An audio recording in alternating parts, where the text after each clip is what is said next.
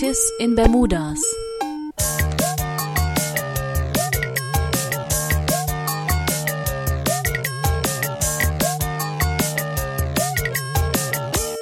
Die Talkrunde der EL Rhein-Neckar.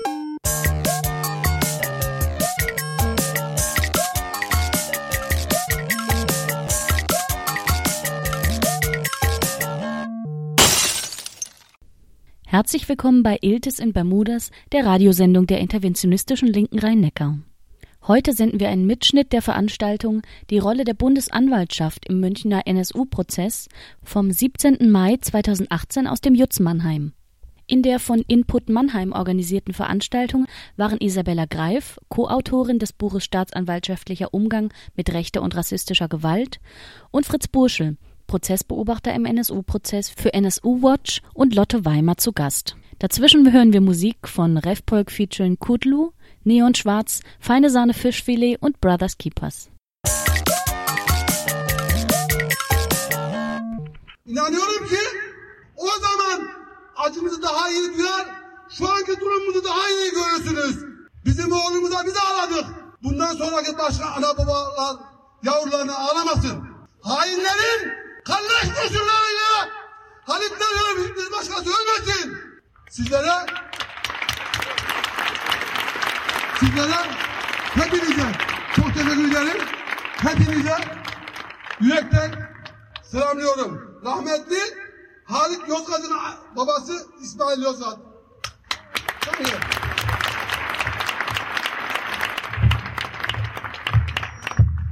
Jetzt erfolgt die Übersetzung. Sehr geehrte Damen und Herren, mein 21-jähriger Sohn Halit Yozgat war Betreiber eines Internetcafés. Er wurde am 6. April 2006, genau heute vor einem Monat, mit zwei Kopfschüssen an seinem Arbeitsplatz erschossen. Ich hatte mir gewünscht, Sie alle an seiner Hochzeit begrüßen zu dürfen. Jedoch hat das Schicksal es anders bestimmt, zum Leidwesen unserer. Es soll keinem weiteren unschuldigen Menschen mehr auf diese Art und Weise das Leben genommen werden, weil das Geschehene nicht mehr rückgängig machen kann. Seit September 2000 bis 6. April 2006 wurden neun selbstständige Kleinunternehmer mit derselben Tat, Tatwaffe ermordet. Der oder die Täter sind immer noch auf freiem Fuß. Wie viele Hinrichtungen müssen noch vollzogen werden, bis die Täter gefasst werden? Warum wird erst nach neun Morden mit Hochdruck ermittelt? Warum? Sagen Sie es mir bitte. Sehr geehrtes Innenministerium, öffnen Sie Ihre Augen, um die bittere Realität zu sehen. Hören Sie die Trauer der Angehörigen. Versuchen Sie sich in unsere Lage zu versetzen. Versuchen Sie ein wenig nachzuvollziehen, was der Verlust des eigenen Kindes, der Blüte des Lebens für mich und meine Familie bedeutet. Erst wenn Sie das tun, können Sie verstehen, in welch einer verzweifelten Lage wir uns befinden. Wir trauern um unseren Sohn und möchten nicht, dass andere nach dieser Tat auch trauern müssen. Es soll keine hinterhältige Schüsse mehr fallen. Sorgen Sie dafür. Wir danken für Ihr Vertrauen.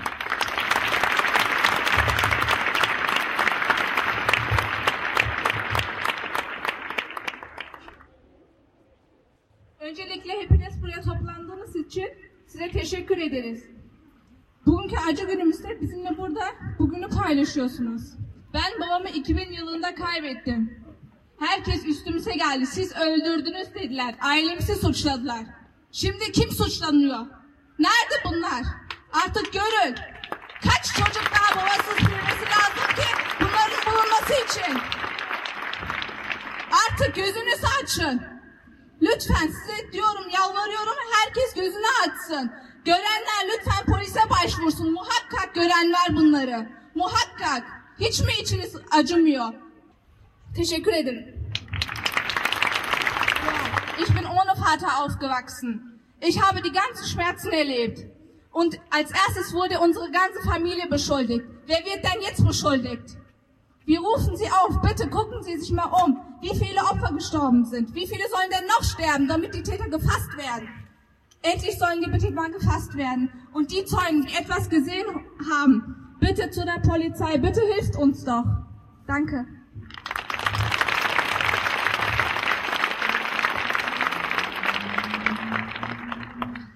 Ja, ein Wort zu dem Video, mit dem man äh, viele wirklich äh, berührende Probleme dieses ganzen NSU-Komplexes ganz gut ähm, ja, in die man dann damit ganz gut einführen kann. Wir sehen ganz am Anfang des Films der ältere Mann, das ist der Vater von Halit Yozgat, Ismail Yozgat. Äh, Halit Yozgat wurde am 6. April 2006 in seinem Internetcafé in äh, Kassel ermordet mutmaßlich von den beiden NSU-Tätern. Bei seiner Ermordung war ein äh, Mitarbeiter, ein Beamter des Landesamtes für Verfassungsschutz Hessen anwesend, Andreas Temme. Diese Geschichte ist ja wahrscheinlich bekannt. Äh, man sieht dann eine ähm, Frau, die äh, Blumen äh, und Kerzen an so einen Eingang äh, steckt und aufstellt. Das ist ähm, Elif Kubaschik, die Ehefrau von Mehmet Kubaschik, der zwei Tage vorher, also am 4. April 2006 in äh, Dortmund in seinem Kiosk erschossen worden ist. Ein ganz kurzer Kameraschwenk geht auch über die damals noch sehr junge Tochter Gamse Kubaschik und am Schluss ähm, die äh, Frau, die spricht an auf der äh, Demo ist äh, Semir Shimshek, die Tochter des ersten Mordopfers des NSU, Enver Shimshek, der wurde am 9. Äh, September 2000 ähm, am Rande von Nürnberg mit acht Schüssen lebensgefährlich verletzt und ist zwei Tage später im Krankenhaus am 11. September 2000 in Nürnberg gestorben. Das, wie ich finde, beeindruckende und auch erschütternde an diesem Film ist, dass er zeigt, äh, in welcher Verzweiflung die betroffene Community war. Man kann vielleicht sogar so weit gehen zu sagen, dass der Film zeigt, dass der NSU mit seiner rassistischen Mordserie genau das erreicht hat, was er wollte, nämlich ein maximales Maß an Verunsicherung bei den Betroffenen. Man muss sich auch den Leidensdruck vorstellen, dass diese weit auseinanderlebenden Familien zusammengefunden haben, um gemeinsam diese Demo zu machen. Und der wirklich am meisten erschütternde Moment ist eigentlich die Erkenntnis, dass diese Demo quasi unter Ausschluss der Öffentlichkeit stattgefunden hat, obwohl an der in Kassel mehrere tausend, es sollen viertausend Menschen gewesen sein, die da teilgenommen haben. In äh, Dortmund waren es weniger, aber doch auch etliche hundert äh, Personen, die an dem Trauermarsch für Mehmet Kubaschik dort teilgenommen haben. Aber diese Demonstrationen sind definitiv nicht wahrgenommen worden. Es hat also überregional überhaupt keine Berichterstattung darüber gegeben. Wir haben das echt mal gründlich recherchiert und es gibt nur in den Regionalzeitungen Randnotizen quasi zu diesem Geschehen. Und ich finde, man kann aus den Reden die enorme Verzweiflung heraushören, dass den Betroffenen nicht zugehört wurde, dass sie das Gefühl hatten, niemand unterstützt sie, niemand ist da. Wenn man äh, einen Blick in die anwesenden Menschen bei der Demonstration wirft, hat man tatsächlich das Gefühl, sie sind weitgehend unter sich geblieben und auch Leute, die für sich in Anspruch nehmen, kritische Medienkonsumentinnen und Konsumenten zu sein, Leute, die kritisch auf das Geschehen in diesem Land schauen, haben nichts davon mitbekommen, haben nichts bemerkt. Es hat auch aus antifaschistischer Seite, auch aus antirassistischer Seite von Leuten, die sich äh, wie wir möglicherweise ähm, hier, die hier versammelt sind, engagieren in diesen mhm. Bereichen, äh, keinerlei Wahrnehmung dafür gegeben. Und ich finde, diese ganzen Aspekte sind eigen, die eigentliche Katastrophe des NSU-Komplexes und sollten uns, denke ich, am allermeisten zu denken geben. Deswegen denke ich, ist der Film eine gute Einführung in ein Thema, in dem es ja hauptsächlich um die mutmaßlichen Täterinnen und Täter geht und immer nur in zweiter Linie und am Rande um die Betroffenen selber, um die Menschen, die das alles erlitten haben, was der NSU angerichtet hat.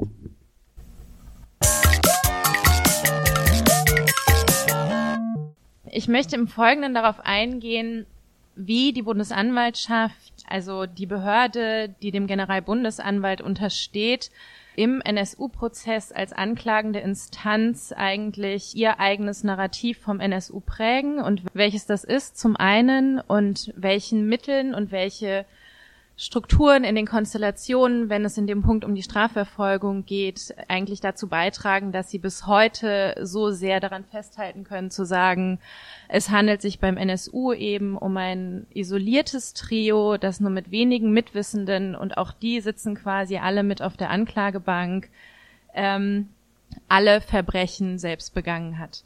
Und es geht natürlich auch darum, nach 420 oder noch mehr Prozesstagen, was war denn eigentlich Thema im Prozess und welche Themen wurden aber ausgeschlossen aus dem Prozess? Zum Beispiel eben die Rolle der staatlichen Behörden, die Auswirkungen der Taten und der rassistisch geführten Ermittlungen gegen die Betroffenen, wie es auch im äh, Video gerade angesprochen wurde von Simia Schimschek unter anderem. Und natürlich auch mit Blick auf ein Unterstützungsnetzwerk. Und es läuft quasi so unter dem Untertitel, dass es eben einen ganz zentralen Konflikt gibt zwischen den Erwartungen der Angehörigen und der Geschädigten des NSU und dem, was eben ein staatlicher Selbstschutz ist, der im Prozess so aufrechterhalten wird. In der Auseinandersetzung mit dem Thema der Strafverfolgung rechter und rassistischer Gewalt mit einem Fokus auf Staatsanwaltschaften ist eben vor allem Fiona Schmidt und mir die wir das zusammen erarbeitet haben ähm, im Rahmen von einer Abschlussarbeit, erstmal die grundsätzliche Feststellung gekommen, warum eigentlich in Wissenschaft und in Politik und auch in Medien immer so wenig über die Rolle von Staatsanwaltschaften gesprochen wird, wenn es um Strafverfolgung geht. Und es gibt irgendwie vor allem, was auch NSU gezeigt hat, es gab irgendwie ein Zeitfenster nach der Selbstenttarnung, ein Zeitfenster von Kritik, zum Teil ja auch von sehr massiver Kritik, vor allem aber eben an den Polizeibehörden und an den verschiedenen Ämtern für Verfassungsschutz, aber eben nie in dem Sinne so an den Staatsanwaltschaften, auch in ihrer Funktion als Herren von Ermittlungsverfahren. Und wir uns eigentlich gefragt haben, warum ist es eigentlich so? Das ist super problematisch. Und warum kam und kommt die Bundesanwaltschaft bis heute eigentlich so glimpflich aus dieser Sache raus? Wir sind davon ausgegangen, dass es ähm, verschiedene Mechanismen und Strategien von Verharmlosung darin gibt und haben das unter drei Begriffen zusammengefasst. Und zwar zum einen Entnennung, das heißt beispielsweise ein Tatmotiv, das rassistisch ist, wird aber nicht als rassistisches Tatmotiv bezeichnet, sondern einfach gar nicht als rassistisch. Dann äh, die Strategie der Entpolitisierung, dass eben ein bestimmter ideologischer Hintergrund für eine Tat, ein politischer Hintergrund von einer Tat als solcher nicht verfolgt wird und die Strategie der Entkontextualisierung im Sinne von, dass Taten, rechte und rassistische Gewalttaten völlig losgelöst von einem gesellschaftlichen Kontext gesehen werden und eben genau diese gesellschaftlichen Entstehungskontexte zum Teil ja auch dabei gar nicht mitgedacht noch so ein bisschen Hintergrund vielleicht zur Behörde der Staatsanwaltschaft selbst. Die Staatsanwaltschaft ist nach der polizeilichen Erfassung von den Straftaten mit den Ermittlungen und Entscheidungen in der Strafverfolgung beauftragt. Die Staatsanwaltschaften haben diesen Zusatztitel quasi Herren der Ermittlungsverfahren zu sein. Und in Strafverfahren selbst kommt es der Staatsanwaltschaft zu, die anklagende Behörde zu sein. Sie verfasst die Anklageschrift und hat in diesem Sinne einen ganz erheblichen Einfluss auf die Aufklärung oder Nichtaufklärung von den mutmaßlichen rechten rassistischen Gewalttaten. Es gibt natürlich eine formell auch sehr strikte Trennung zwischen der Staatsanwaltschaft und dem Gericht. Wenn man sich dann aber die Praxis anschaut, kann man sehr oft beobachten, dass das Gericht der Staatsanwaltschaft nicht immer mit der gleichen Zurückhaltung wie allen anderen Prozessbeteiligten gegenüber begegnet. Da gibt es im NSU-Prozess unzählige Beispiele, wo genau das nicht der Fall ist. Es zeigt sich nämlich in der Praxis, dass in dem Falle der Staatsschutzsenat und auch der Vorsitzende Richter eben sich primär durchaus an den Inhalten der Anklageschrift orientieren und genauso aber auch an Stellungnahmen der Bundesanwaltschaft orientieren und sich dem anschließen und wenig widersprechen. Und eben insbesondere bei den Themen, die nicht Teil dieser Anklage sind, die aber zentrale Fragen der Nebenklägerinnen sind, gibt es eben immer wieder von Seiten des Gerichts Widerstände, genau diese eben in den NSU-Prozess mit einzubeziehen. Fragen nach Unterstützungsnetzwerk, Fragen nach dem Wissen der in Anführungszeichen Sicherheitsbehörden, Fragen zu institutionellem Rassismus in den geführten Ermittlungen und so weiter. Ein weiterer sehr zentraler und interessanter Aspekt in Bezug auf die Anklage und auch den NSU-Prozess selbst ist, dass mit Erhebung der Anklage bekannt geworden ist, dass parallel weitere Ermittlungsverfahren geführt werden. Parallel werden insgesamt zehn Verfahren geführt. Es gibt neun Ermittlungsverfahren gegen Personen und ein sogenanntes Strukturermittlungsverfahren. Das ist per se nicht super ungewöhnlich erstmal, hat aber im Falle vom NSU-Komplex schon nochmal einen brisanten Beigeschmack. Einerseits sagt die BAW, der NSU ist ein isoliertes Trio. Andererseits führen sie paralleles Strukturermittlungsverfahren mit dem Ziel, mögliche weitere Unterstützungsstrukturen zu ermitteln. Diese parallelen Verfahren sind geheim. Also es gibt kein Akteneinsichtsrecht beispielsweise einer Nebenklage. Und daraus ergibt sich natürlich eine sehr brisante Konstellation, vor allem mit Blick darauf, dass verschiedene Beweisanträge, die von der Nebenklage im NSU-Prozess eingebracht wurden, beispielsweise mit Bezug auf bestimmte Personen, um sie als Zeuginnen zu hören, abgelehnt mit der Begründung, dass genau diese Personen in dem parallelen Verfahren schon verhört worden sind und die BAW in dem Moment die Deutungshoheit ausübt, zu sagen, das hat aber hier mit dem NSU-Prozess überhaupt nichts zu tun. Das heißt, die BAW entscheidet, was ist prozessrelevant und was eben nicht. Und wie diese Entscheidungen fallen, ist halt total intransparent. Und auch an den Beispielen zeigt sich unseres Erachtens nach halt immer wieder kontinuierlich, dass die BRW keine neutrale Instanz ist. Und das wiederum hat natürlich ganz enorme Auswirkungen auf eine Aufklärung oder auch auf eine Verhinderung von Aufklärung, wie es zum Teil tagtäglich im NSU-Prozess zu beobachten war. Die BAW ist auch keine politisch neutrale Instanz, weil die BAW selbst Beweismittel vernichtet hat, unausgewertete Beweismittel nach einem Moratorium äh, zu bestimmten Beweismitteln 2014 vom Bundesinnenministerium ist die BRW hingegangen und hat Teil dieser Beweismittel vernichtet, die nicht ausgewertet werden konnten.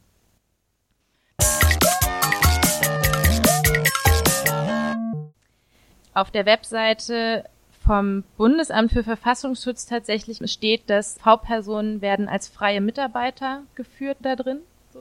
Das heißt, V-Personen sind in dem Moment auch ein Mittel von Strafverfolgung, in dem Staatsanwaltschaften ja auch ein Wissen nutzen, das sie durch die Ämter für Verfassungsschutz in ihren Ermittlungen mit einbeziehen.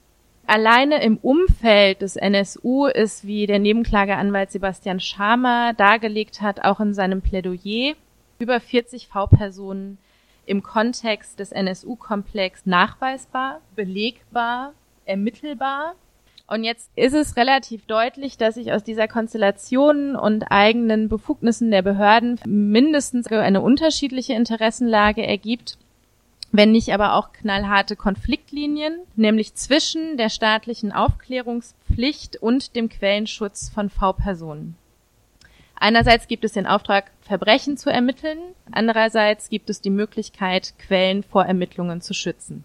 Das Interessante dabei ist eben auch eine sogenannte Geheimhaltungsrichtlinie, die eine ganz zentrale Bedeutung hat, nämlich darauf, dass nach eigenem Ermessen gesagt werden kann, ob polizeiliche Ermittlungen zu V-Personen aufgeschoben werden können oder nicht. Das ist ein Detail, was ganz zentral ist dabei natürlich. Unter anderem gibt es aber auch eben in der Strafprozessordnung weitere Instrumente zum Schutz von V-Personen, beispielsweise wenn diese eben als Zeugin in einen Prozess geladen werden sollen, die durch das Bundesinnenministerium gesperrt werden können. Und wenn so eine Sperrerklärung in Bezug auf V-Personen vorliegt, dann sind sie den Ermittlungen erstmal entzogen.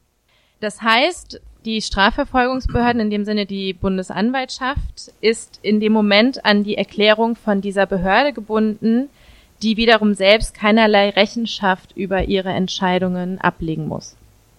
Insbesondere bei den Ermittlungen der Bundesanwaltschaft gegen mutmaßlich Beate Zschäpe als dritte übrig gebliebene dieses Trios mit den wenigen Unterstützenden versus diese sehr hohe Dichte an V-Personen über sehr viele Jahre lang, vor allem in den radikalisierenden und politisierenden Phasen in den 90ern in Thüringen, aber natürlich auch darüber hinaus, gibt es einfach diesen zentralen Konflikt und die Ermittlungen dazu werden eben mit dem Argument des Quellenschutzes behindert.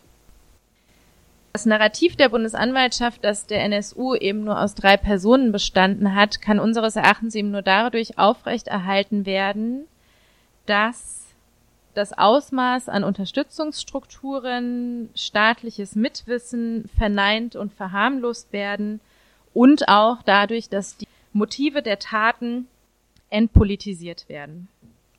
Dass die Nebenklage als ein Korrektiv von genau diesen Narrativen funktionieren kann, zeigen sowohl der NSU-Prozess, aber auch beispielsweise die Entwicklungen im Oktoberfestattentat, in dem nämlich 2015 nach 35 Jahren die Ermittlungen wieder aufgenommen werden mussten durch das Engagement eines Nebenklageanwalts, aber auch von JournalistInnen, von antifaschistischen Recherchen und von so einem sehr sehr starken Durchhaltewillen der ähm, Betroffenen und Geschädigten des damaligen Attentats, das Sammeln von neuen Beweisen und quasi das Erzwingen nach drei Anträgen auf Wiederaufnahme nach 35 Jahren tatsächlich der Bundesanwaltschaft in dem Moment keine andere Wahl mehr lassen zu können, als die Ermittlungen wieder aufzunehmen.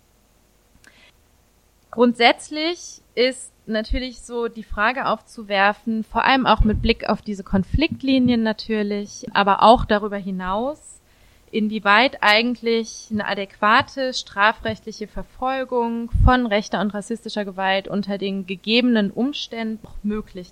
Also es gibt verschiedene Menschenrechtsgremien, die wie zum Beispiel die Europäische Kommission gegen Rassismus und äh, Intoleranz oder auch der UN-Ausschuss gegen Rassismus werten eben das wiederholte Versagen der deutschen Behörden bei Straftaten rassistische Tathintergründe zu erkennen sowie zu untersuchen als ein Indiz für die Existenz von institutionellem Rassismus innerhalb der deutschen Sicherheitsbehörden.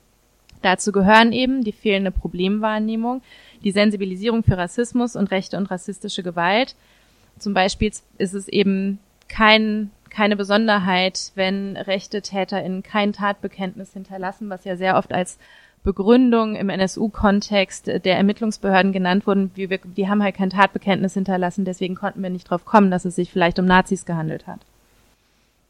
Aber eben auch diese sehr oft, ähm, vor allem in den Ermittlungen gegen die Hinterbliebenen dann ja geführten, diese Umkehr von Opfer- und TäterInnen, die defizitäre Berücksichtigung des Wissens der Betroffenen in den Ermittlungsverfahren und natürlich auch die ausbleibende Berücksichtigung rechter rassistischer Tatmotive sowohl in der Anklage und so ein bisschen folgemäßig dann ja auch in der Berücksichtigung der Strafzumessung.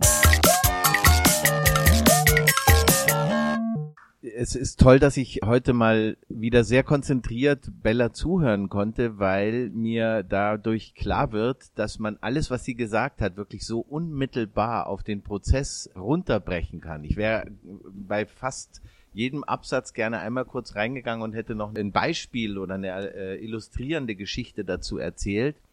Und es ist auch deshalb äh, nochmal ganz wichtig, sich die äh, Rolle der Bundesanwaltschaft anzuschauen, für mich jetzt auch ganz persönlich, weil ich ja heute aus München komme und heute tatsächlich und die letzten drei Tage äh, fast ein wenig Mitleid mit der Bundesanwaltschaft hatte.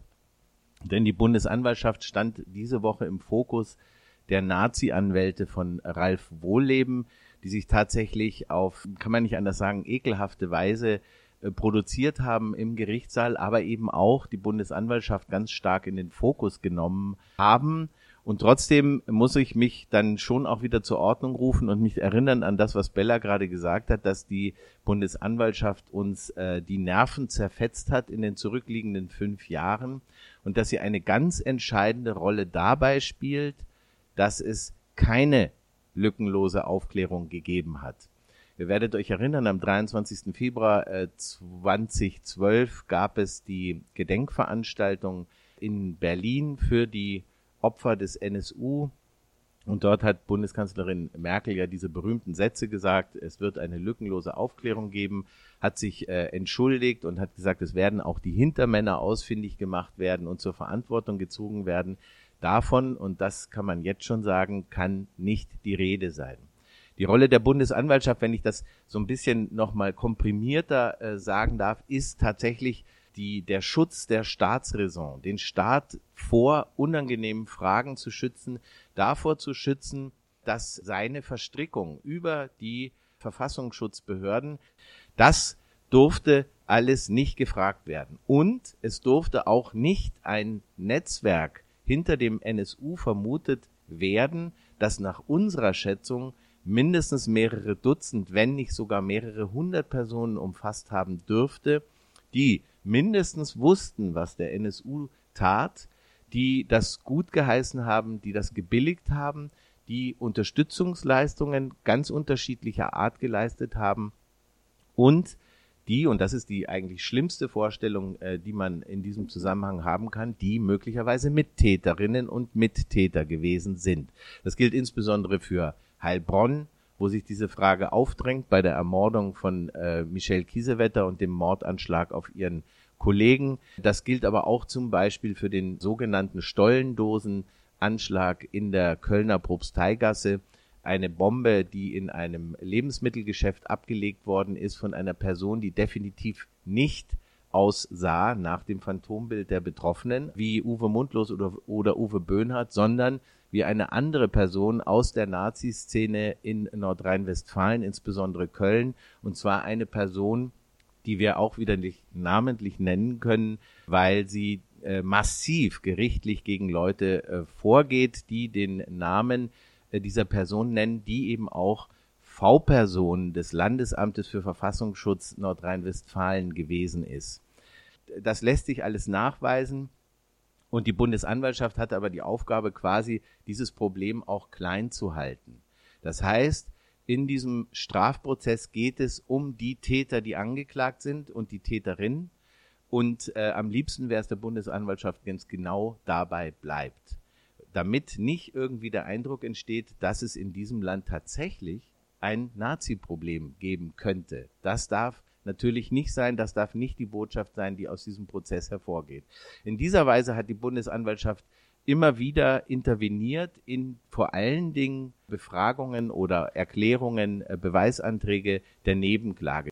Und es hat in der deutschen Justizgeschichte eine so große Nebenklage wie in München noch nie gegeben. Es sind 95 Betroffene, die sich hier der äh, staatlichen Anklage durch die Bundesanwaltschaft angeschlossen haben und die werden von bis zu 60 Nebenklagevertreterinnen und Vertretern im Gerichtssaal vertreten.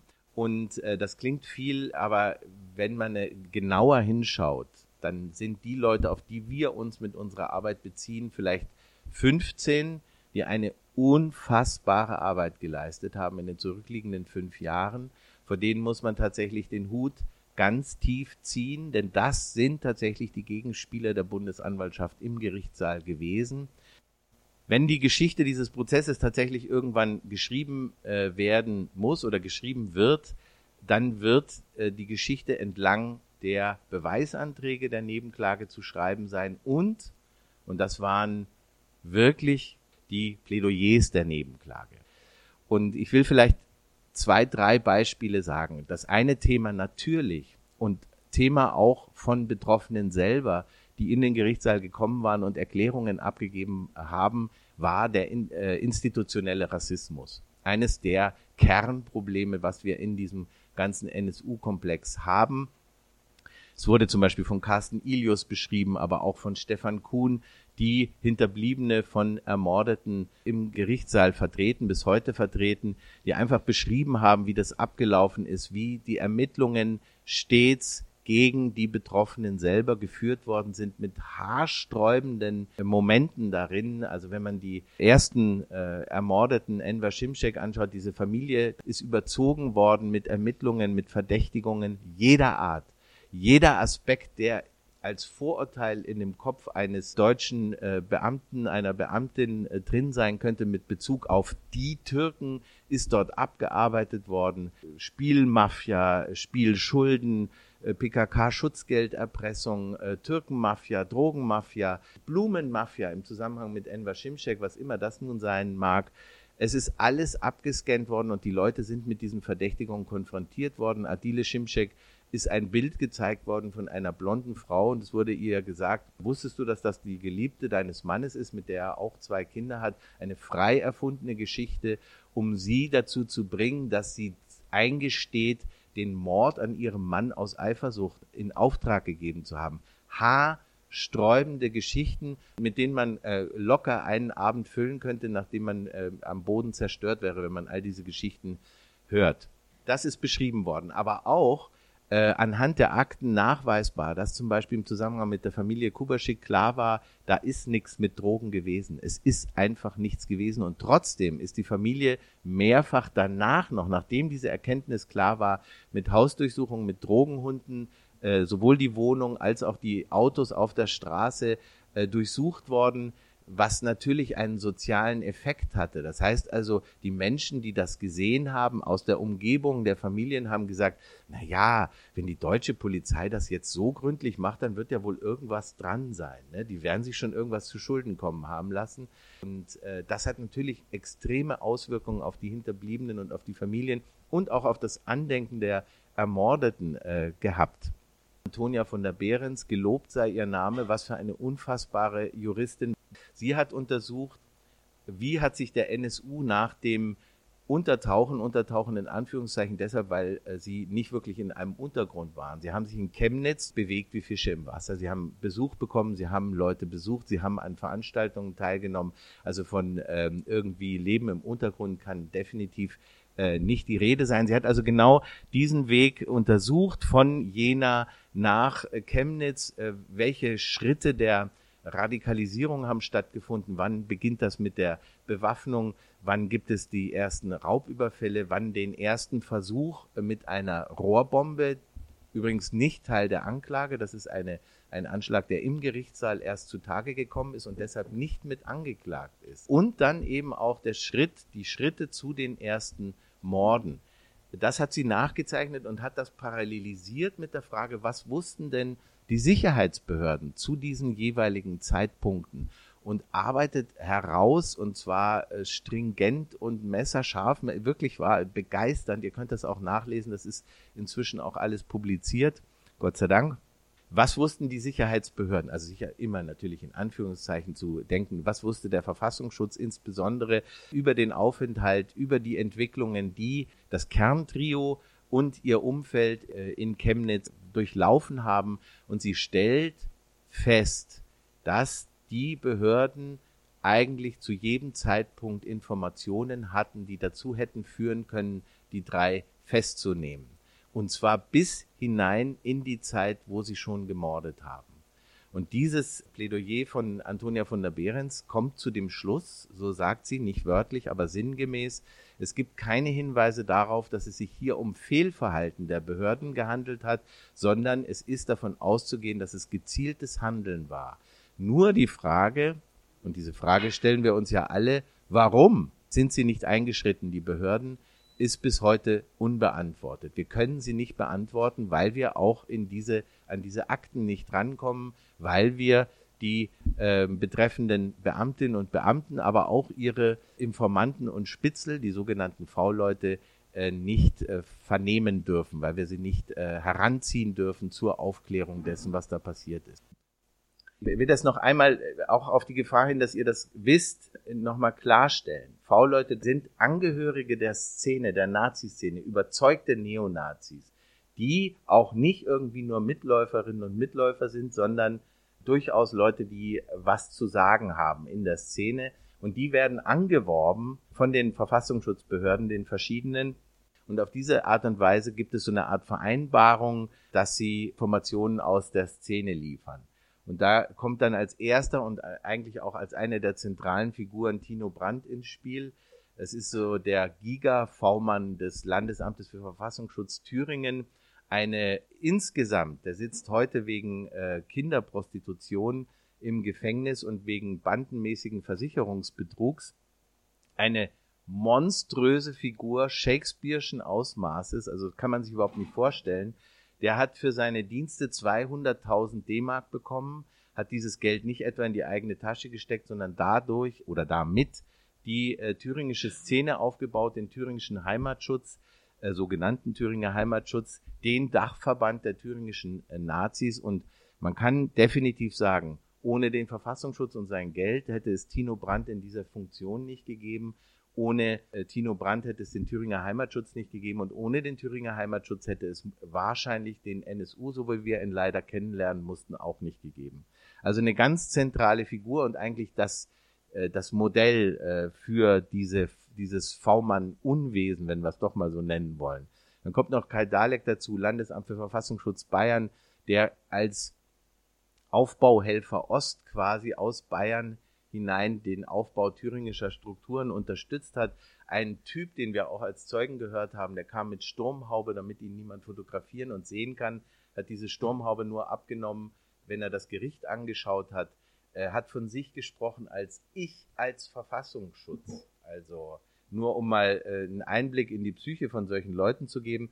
Und dann geht es weiter. Zu Einzelnen werde ich noch was sagen, aber es ist wirklich äh, spannend zu sehen, wie viele dazukommen. Michael See, Tibor Retz, äh, Thomas Dienel und hier kommt äh, Thomas Starke, auch eine total wichtige Figur. Schon bevor er als Vormann angeworben wurde, hatte er eine Liaison mit äh, Beate Schäpe, hatte Uwe Mundlos Sprengstoff geliefert. Das ist der Sprengstoff, der bei der Garagendurchsuchung 1998 gefunden wurde und ist dann später, als er selber in die Bredouille kam, mit dem Lanzerverfahren als V-Mann angeworben worden. Das ist Lothar Lingen, ein äh, mit Klarnamen Axel Minrath, ein äh, Referatsleiter, also jetzt nicht auch irgend so ein Jöli aus dem äh, Bundesamt für Verfassungsschutz, sondern eine durchaus äh, äh ranghohe Figur. Der hat am 11.11.2011 die Akten zum NSU im Bundesamt für Verfassungsschutz zusammentragen und vernichten lassen. Er hat dann jahrelang behauptet, äh, ja, das sei aufgrund von Fristen und Datenschutz und sowas, wäre das einfach turnusmäßig quasi an der Reihe gewesen. Das sei also gar nichts Besonderes. Außerdem hätten die keine Relevanz für das Verfahren oder für den NSU gehabt. Er ist dann allerdings aufgeflogen im äh, zweiten Bundestagsuntersuchungsausschuss, als er mit seiner eigenen Aussage konfrontiert wurde gegenüber dem Bundeskriminalamt, äh, hat er gesagt, wenn die Leute erfahren hätten, wie viele V-Leute wir in Thüringen platziert hatten, dann äh, hätte es sicher unangenehme Fragen gegeben, aber zu einer vernichteten Akte kann man einfach keine Fragen stellen. Also das, dieses Panorama müsst ihr euch anschauen und dann bitte nochmal im Kopf klar machen, das sind jetzt alles Spitzel. Und wenn wir jetzt davon ausgehen, dass die Nazi-Szene nicht eins zu eins aus Spitzeln besteht, dann äh, könnt ihr euch ungefähr vorstellen, wie groß das Unterstützerinnen- und Unterstützernetzwerk des NSU gewesen ist. Denn das sind ja Leute, die da überall mit dranhängen. Ich möchte zu Ling, weil du den gerade angesprochen hast, noch ergänzen, dass Lothar Ling, aka Axel Minrath, auch im Prozess Thema war und eingebracht werden sollte und dann im Nachhinein rausgekommen ist, dass die Bundesanwaltschaft zuvor Lothar Ling vernommen hat, Lothar Ling das erzählt hat, was äh, Fritz gerade erzählt hat und dass sie das aber für sich behalten haben und aus dem Prozess ausgeklammert haben. Also es ist so ein weiteres Beispiel dafür, wie dieses Zusammenspiel funktioniert. Also Sie haben die Öffentlichkeit wissentlich belogen und ja. getäuscht. Sie haben gesagt, als der Antrag zu Lothar Lingen kam, also Lothar Lingen wurde 2014 vernommen vom Bundeskriminalamt, da kam dieser Satz raus, natürlich habe ich das gemacht, ne, um unser äh, Amt zu schützen. Und 2015, äh, wenn ich mich recht entsinne, oder Anfang 2016 kam der Antrag, dass Lothar Lingen als Zeuge im Prozess gehört werden soll. Die Bundesanwaltschaft hat gesagt, das tut hier überhaupt nichts zur Sache. Äh, das sei hier ins äh, Blaue hinein spekuliert, dass dieser Mann irgendwas wissen könnte, was uns hier im Prozess weiterbringen könnte. Haben also auch noch mit dem Brustton der Überzeugung gelogen. Und das ist wirklich eine, eine Dreistigkeit, die nochmal unterstreicht, welche Rolle sie spielen in diesem Prozess. Sie müssen um jeden Preis verhindern, dass es mehr gegeben hat als dieses äh, Kerntrio plus die, die Handvoll Unterstützerinnen und Unterstützer.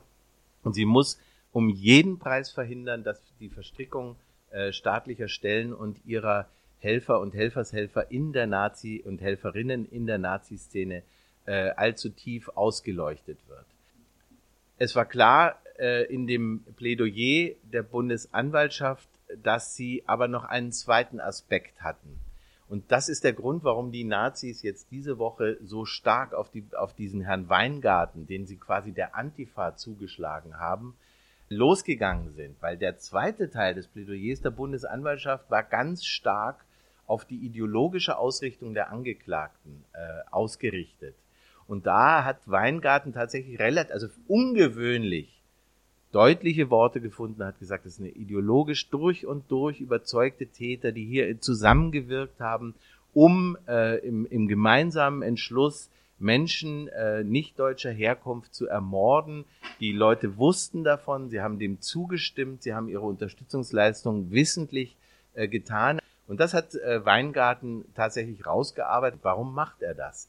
Weil du hast ganz richtig gesagt, es findet natürlich eine Entpolitisierung statt, aber der Sinn jetzt, die Angeklagten so in den Fokus zu nehmen, ist der, dafür zu sorgen, dass wenn vom NSU die Rede ist, tatsächlich nur von den Angeklagten gesprochen wird und vielleicht noch von äh, einer Handvoll anderer, aber eben nicht von einem bundesweiten Netzwerk von mordbereiten Menschen, die den NSU unterstützt haben, aber zumindest davon gewusst äh, haben und ihn gebilligt haben. Der Sinn dieser ganzen Übung ist es, auf der einen Seite die Staatsräson zu wahren, klar zu haben, dass hier keine Verstrickung des Staates, das hat überhaupt nicht stattgefunden, dass die verknackt werden und sie dann hinterher sagen können, schaut her, der Rechtsstaat hat die Muskeln gezeigt, so gehen wir mit den bösen Nazis in unserem Land durch, ein Ruhmesblatt für die deutsche für die deutschen Ermittlungsbehörden und die deutsche Justiz. Das ist der Sinn dahinter und wir können wetten, so wird der, das offizielle Narrativ am Schluss lauten. Und ich denke, das ist unsere Aufgabe dafür zu sorgen, dass das nicht ohne Nebengeräusche vonstatten geht. Wir müssen auf jeden Fall dagegen protestieren, dass diese Version der Bundesanwaltschaft am Schluss die Geschichtsschreibung über den NSU-Komplex ist. Im Gegenteil, wir müssen, so wie Bella und andere, so wie NSU Watch und viele, viele andere Leute äh, daran arbeiten, diese ganzen äh, schauerlichen, äh, krassen Geschichten aufarbeiten und immer wieder laut äußern, damit das nicht unter den Teppich gekehrt wird nach dem Urteil. Geben wir uns keiner Illusionen hin. Nach dem Urteil wird die, äh, die öffentliche, also soll ich mal sagen, die bürgerliche Öffentlichkeit in den freien Fall geraten. Das, da wird dann gesagt werden, es bleibt mir mal mit NSU vom Acker. Das haben wir jetzt fünf Jahre gehabt, jetzt ist ja mal gut. Es gibt ja jetzt auch das Urteil. Das dürfen wir definitiv nicht hinnehmen.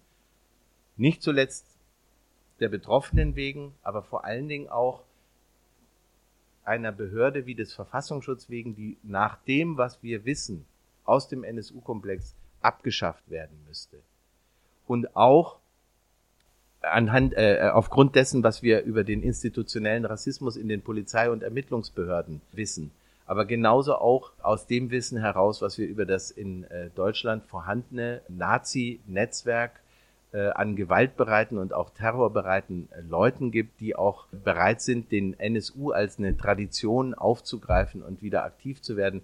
Immerhin die fünf Jahre NSU-Prozess sind begleitet gewesen von einer Explosion rassistischer Gewalt in diesem Land.